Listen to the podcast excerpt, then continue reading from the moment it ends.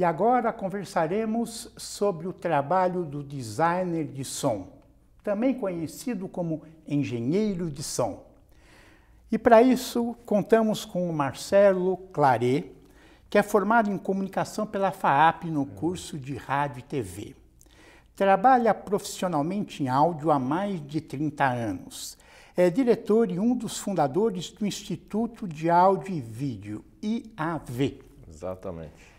Podemos começar com uma situação inusitada, uma uh, situação engraçada, sobre o trabalho deste profissional.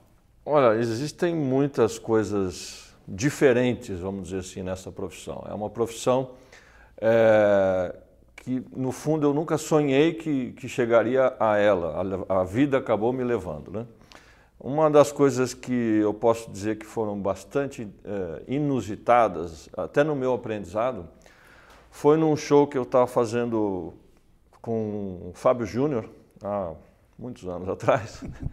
é, comecinho da década de 90, era um show ao ar livre na praia de Botafogo, no Rio de Janeiro. E aí eu estava operando o sistema de som que a gente chama de PA, né, que é o que transmite o som para o público, e de repente sumiu tudo.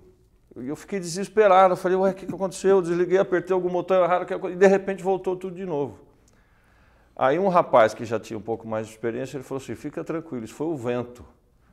Falei, como assim o vento? É, porque aí quando bate uma massa de ar, desloca a onda sonora e você vai ficar perdido mesmo. Mas depois volta. É só você ter paciência.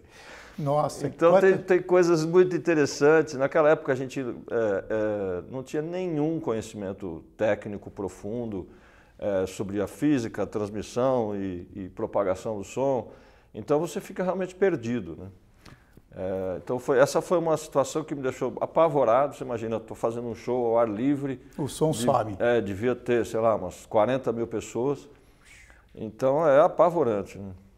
Se não voltar, você sai correndo, porque. É, é um desespero. Na mesma temporada, só que eu já estava fazendo uma outra função, que era cuidar do som do monitor que é o, o, técnico que fica dentro do palco cuidando do som que o artista e os músicos escutam. Chama Sei. operador ou técnico Aquelas de monitor. que ficam Isso, na frente. exatamente. Hoje é. estão usando muito mais os fones de ouvido, né? Sim. Mas na minha época era só caixa. Ainda não existia esses sistemas chamados in-ears. É, e aí o Fábio, ele, o Fábio Júnior também, ele, ele cantava a primeira música, a introdução do camarim. A banda começava a tocar e ele cantava Lá no camarim, a gente colocava um microfone e tudo.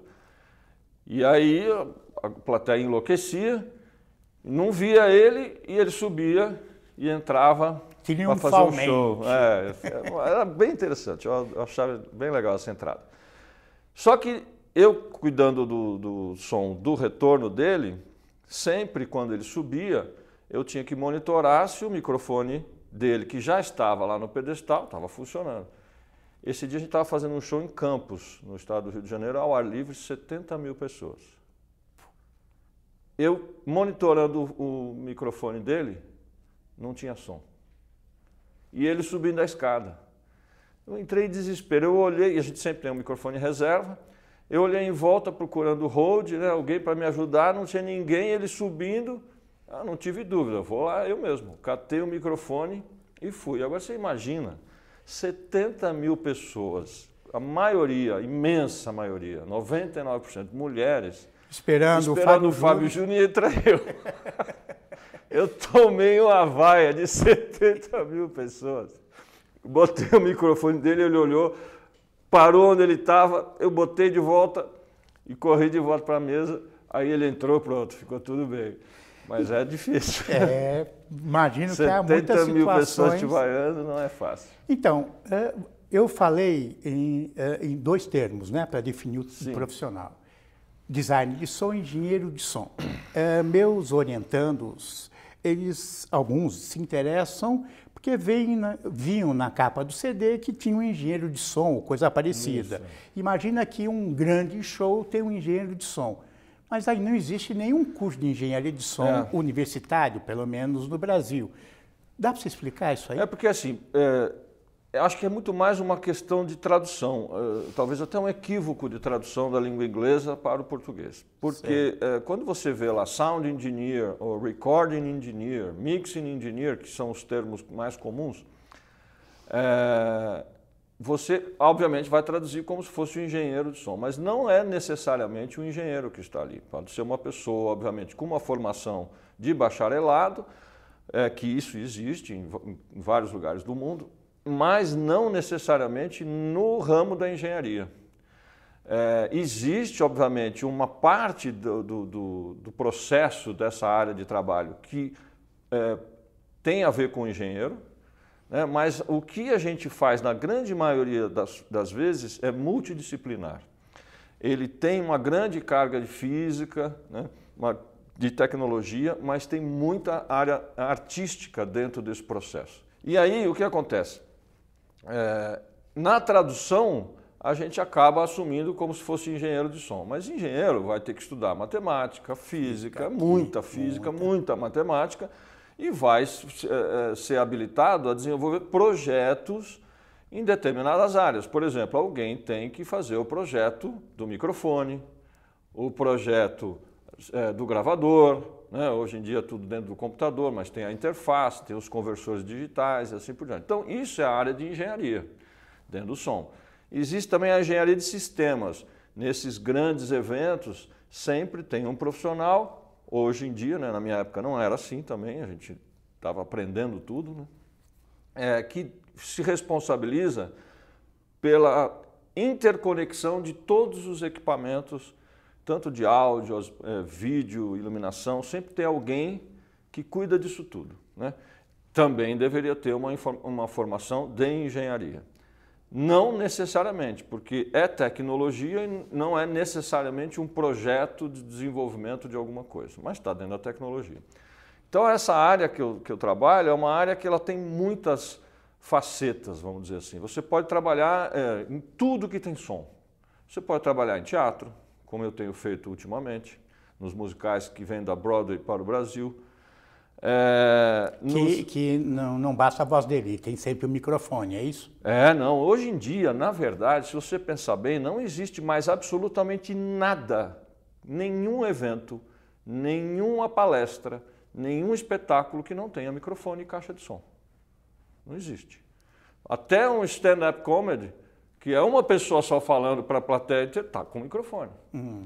Então, hoje em dia, não existe mais aquela coisa do ator que impostava a voz, que o teatro com a acústica é, empurrava a voz dele até o último Sim. espectador. Não, hoje não tem mais isso. Hoje você tem um, um, ator que não precisa se preocupar mais em que a voz dele tem que chegar lá no fundo, mas ele tem que se preocupar em que a voz chegue pelo menos nas primeiras fileiras. Né? Porque também se o microfone não escuta, ninguém vai escutar.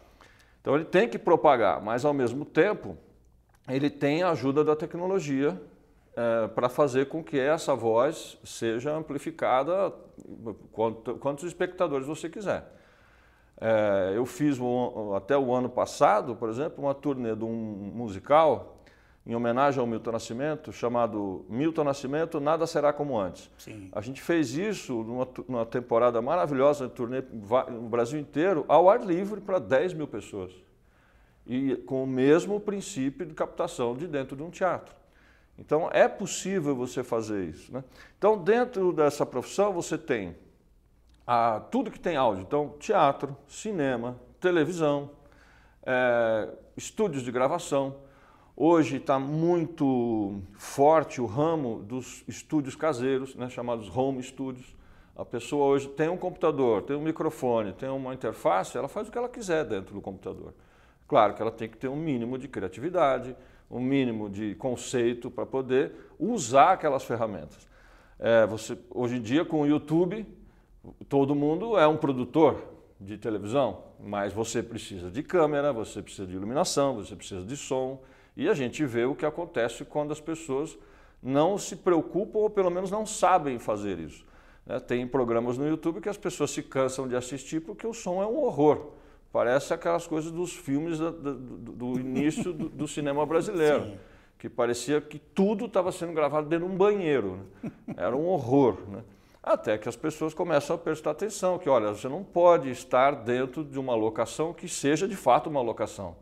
Você tem que estar sempre dentro de um estúdio, fingindo que é uma locação. Agora, se você vai para dentro de uma locação, ou seja, onde você tem um ambiente acústico, onde você tem uma interação daquilo que se produz acusticamente com as paredes que refletem, ou seja, criando esse eco, essa reverberação, você tem que cuidar em trocar o tipo de microfone, você tem que cuidar em eventualmente resolver isso na pós-produção, que é o que o cinema americano faz demais.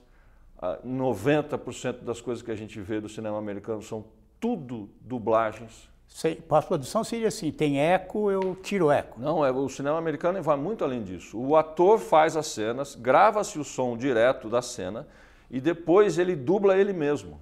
Hum. Num estúdio com microfones fantásticos, num ambiente fantástico, e ele faz toda a interpretação de novo, só que com o som da voz dele colado no microfone. Sei. E aí, com, com isso, eles conseguem uma, uma manipulação da informação e, e, a qualidade do som e, e, a expressão e tudo mais, que a gente não vai conseguir só com o som direto. Alguns filmes ainda continuam usando também o som direto ou exclusivamente o som direto. No Brasil é muito difícil você conseguir a dublagem. É muito difícil, até porque não há é, esse expertise, né? Os atores brasileiros ainda não têm essa experiência de dublá-los a eles mesmos. Então, uh, não existe um curso de engenharia. Eu andei procurando, existe um curso, acho que mais no sul, de engenharia acústica. Sim, sim. O, seria o quê? Totalmente diferente. Sei. Completamente diferente. O, que, o, o profissional de acústica é um profissional importantíssimo para a nossa profissão né? É, mas não é a mesma coisa. O profissional de acústica ele vai cuidar, por exemplo, dos projetos de acústica, não só dos, dos ambientes é, de evento, por exemplo, teatros, cinemas, etc., mas também até da acústica residencial. O profissional de acústica pode, por exemplo, trabalhar numa construção de um prédio novo é, criando isolamento acústico do, entre os entre andares, para que a pessoa que anda com o salto no, no, no andar de cima não incomode quem está embaixo. É, talvez o exemplo seria é, a sala São Paulo, que o teto Isso, é, modifica de acordo com, com o que se vai fazer. Com o estilo de música que se toca. Ele que projeta isso. Isso é o engenheiro, engenheiro acústico, vamos chamar assim. Né?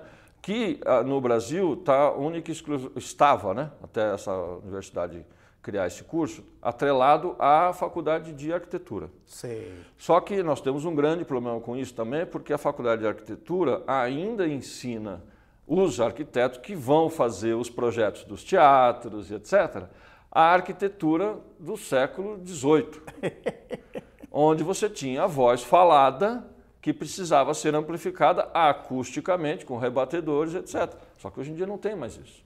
Como é que então, quer dizer, é, há uma demanda forte, né? Porque o vídeo, o som está aí, né? Como é que se, essa pessoa se forma? É na, na, se forma? É na fustação? Olha, na minha época era. Sei. Na minha época a gente não tinha onde procurar, a não ser que você falasse inglês é. fluentemente, que você tivesse muito dinheiro para poder sair do Brasil e, e fazer um curso fora do Brasil, onde já existiam diversos lugares no mundo que fornecia um curso de bacharelado, não é engenharia, Sei. é bacharelado em áreas específicas onde você usa o som. Então, por exemplo, é, music production, né? produção musical, é, tem som. É, recording arts, que tem é, muito forte no mundo inteiro é, esse, esse tipo de curso. Então, tem vários é, cursos de bacharelado, mas que não são necessariamente de engenharia.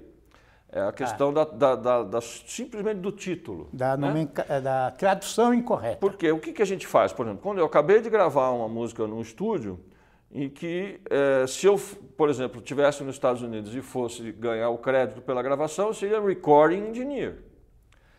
Mas no meu trabalho lá, o que, que é? É escolher os microfones, posicionar os microfones nos instrumentos, depois captar isso com a melhor estrutura de ganho possível, para que não tenha ruído, para que não tenha distorção. Grava isso hoje em dia tudo no computador, né? converte do sistema analógico para o sistema digital, grava no computador, ok. Depois você pega tudo isso que foi gravado separadamente e mistura Quer dizer, você... a voz diferente do instrumento, da bateria, tudo, tudo gravado separadamente. Sei. Quem inventou isso, inclusive, foi o Les Paul, o mesmo que inventou a guitarra. Hum. A, a, guitarra não, mas o sistema de captador na guitarra semiacústica. Né? O Les Paul desenvolveu várias coisas é, maravilhosas que a gente usa até hoje. Todos os pedais de efeito para guitarra foi ele que inventou, o eco, o flanger, o chorus, o phaser, todos esses vieram a partir do Les Paul. E ele foi o primeiro que fez o sound on sound, que é essa sobreposição de sons nas fitas magnéticas ainda, que só tinham um canal. E aí, a partir disso, ele teve a ideia de criar o gravador multitrack, ou seja, o gravador de vários canais, várias pistas, que foi o que foi usado logo depois com os Beatles para gravar Sgt. Peppers. E todo mundo que gravou até hoje dependeu dessa invenção do Les Paul, que foi é, desenvolvida tecnicamente pela Ampex, que é uma, era uma fábrica é, de gravadores é, de fita magnética. Né? Então, você grava tudo separado e depois você junta isso tudo. É como fazer você uma vitamina. É, é este profissional. Exatamente. Sei. E no, no show, por exemplo, ao vivo, é a mesma coisa. Você recebe os instrumentos todos separadamente, bateria, o contrabaixo, a guitarra, a voz, etc e você mistura isso. Eu, eu, comparo sempre a fazer uma vitamina. Você tem todas as frutas ali à sua disposição. O que, que você vai fazer? Você vai escolher a quantidade de cada uma delas, vai jogar no liquidificador e vai misturar. Isso é a mixagem. Certo. Aí é que está o trabalho artístico. Porque se você botar muito mamão, a vitamina vai ficar basicamente com gosto de mamão. Mas se você quer uma vitamina com, uma, com menos gosto de mamão, então você tira um pouco de mamão. Muito açúcar ou pouco açúcar? Não, quero 100. Então, esse trabalho não é um trabalho de engenharia.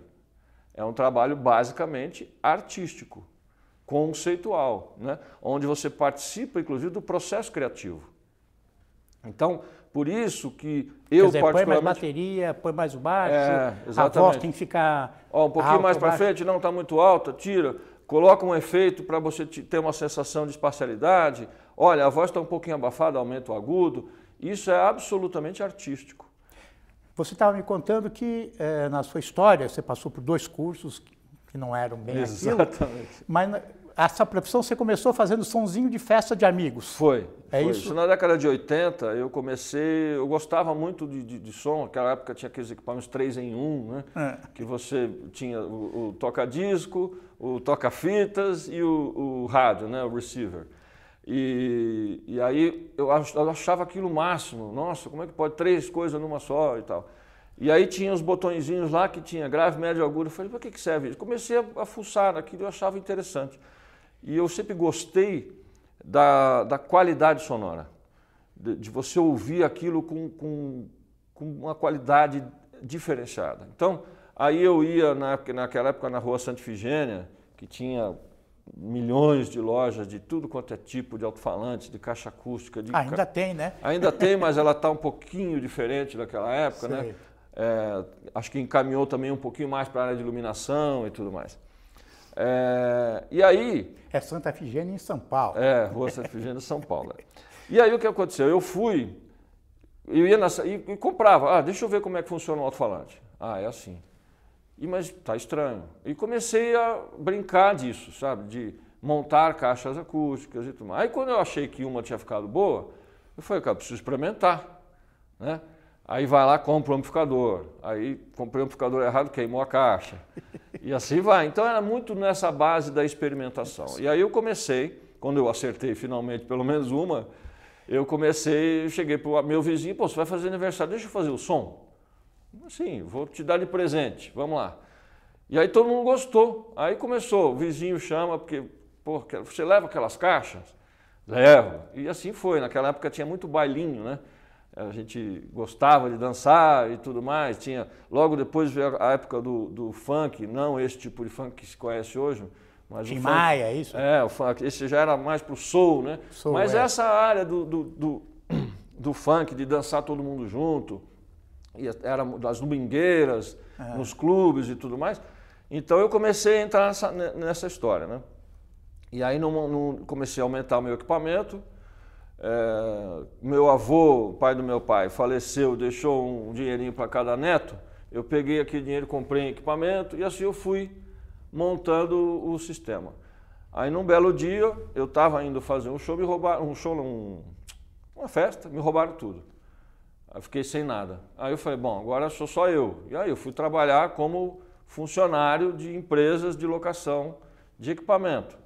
E tudo isso em paralelo aos estudos. Aí já comecei a entrar na faculdade e assim vai.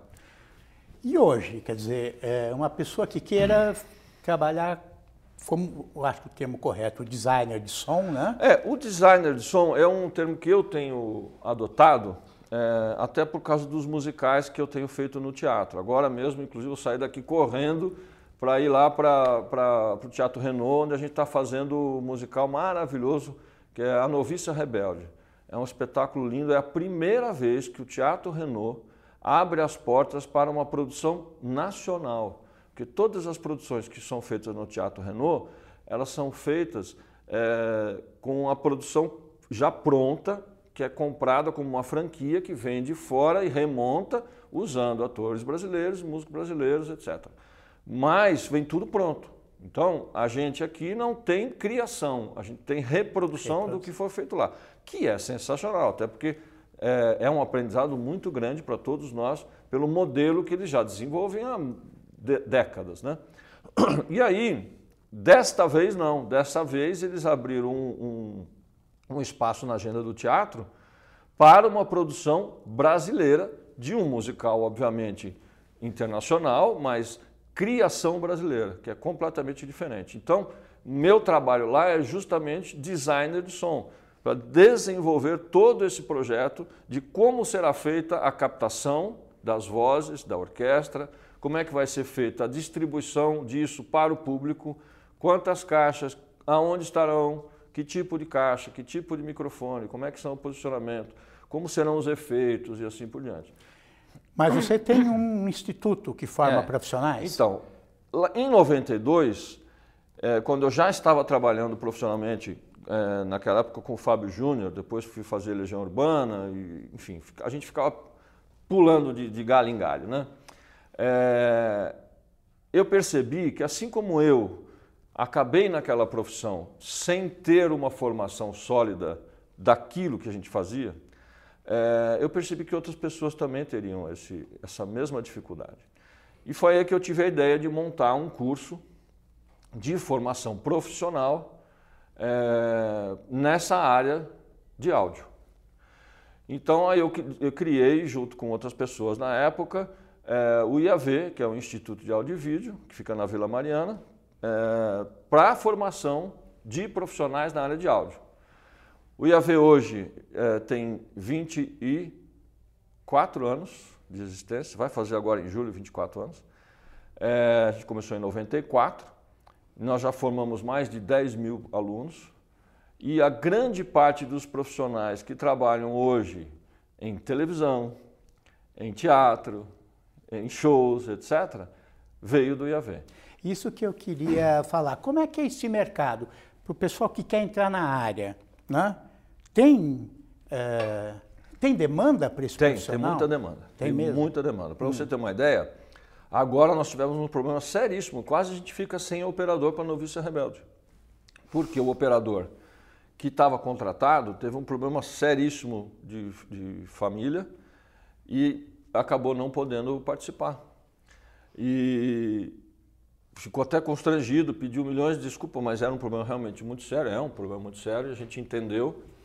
E aí fomos atrás de outro profissional para a operação de musical, que também é um profissional muito específico. É a pessoa que está na hora do espetáculo, é. controlando a mesa. Ele que abre os microfones, Sim. fecha, regula o volume, é, aumenta, abaixa a orquestra, aumenta, abaixa as vozes, imagina. Se sumir o som, ele que resolve. É, ou não, né? lá não bate vento, né? É, lá não, não espero que não.